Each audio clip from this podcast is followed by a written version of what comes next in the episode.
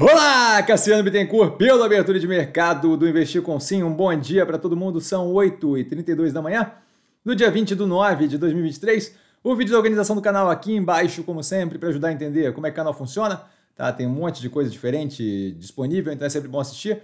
Eu começo com um disclaimer, que eu falo aqui nada mais do que a minha opinião sobre investimento, a forma como eu invisto, não é de qualquer forma, modo em geral, indicação de compra ou venda de qualquer ativo do mercado financeiro. Isso dito, fechamento de ontem negativo do portfólio, volume ok tá? Acontecimentos, a gente tem a decisão do Copom, do Fed e, se não me engano, também dos juros na China é, sendo definidos hoje.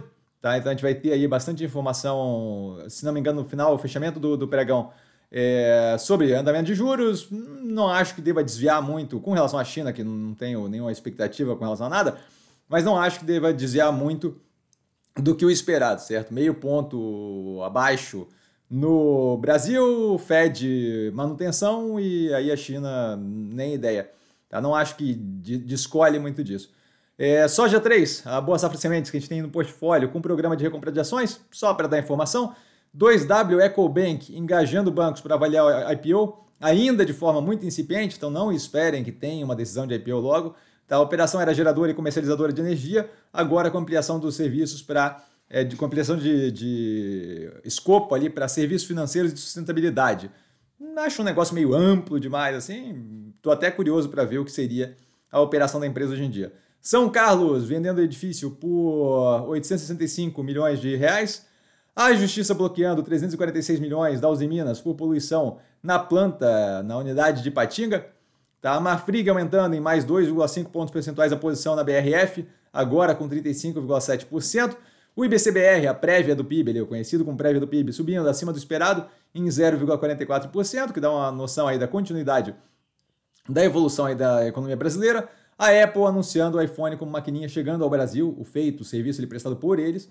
Tá? Algo que eu comentei aqui no canal lá há tempos, quando eles viabilizaram ali a questão de transformar iPhone em maquininha, que eventualmente era algo que, que, que naturalmente iria chegar aqui. Tá? Acho até que é possível que o investimento mais forte feito pela Cielo nesse tipo de coisa também, de transformar celular em maquininha, tenha vindo é, a reboque de ter percebido que aquilo ali eventualmente ia chegar cedo ou ia ter algum anúncio recente.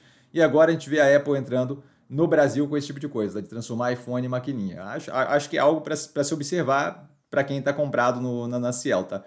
E a Sequoia deve emitir debêntures como parte de acordo com os credores, ela que entrou naquele SD, né, naquele default seletivo, por causa da dificuldade ali de lidar com a dívida no curto prazo de debenturistas ainda ali negociando e discutindo. Tá? E ela deve ter a emissão de debentures como parte desse acordo que ela está organizando. Ativos que eu estou observando de perto, com base no fechamento de ontem, a Via, a XP, a MRV, a Cogna, Banco Pan, Alpargatas, Minerva, Lojas Renner, Pets, Edux e Azul. E dúvida? Dúvida eu tô sempre no Instagram, arroba vestir com sim, só lá falar comigo. Não trago a pessoa amada, mas sempre lá tirando dúvida e vale lembrar que quem aprende a pensar bolsa opera como mero detalhe. Um grande beijo a todo mundo e mais tarde, possivelmente, se, se nada dominar o meu dia, possivelmente teremos análise, tá galera? Valeu, beijão!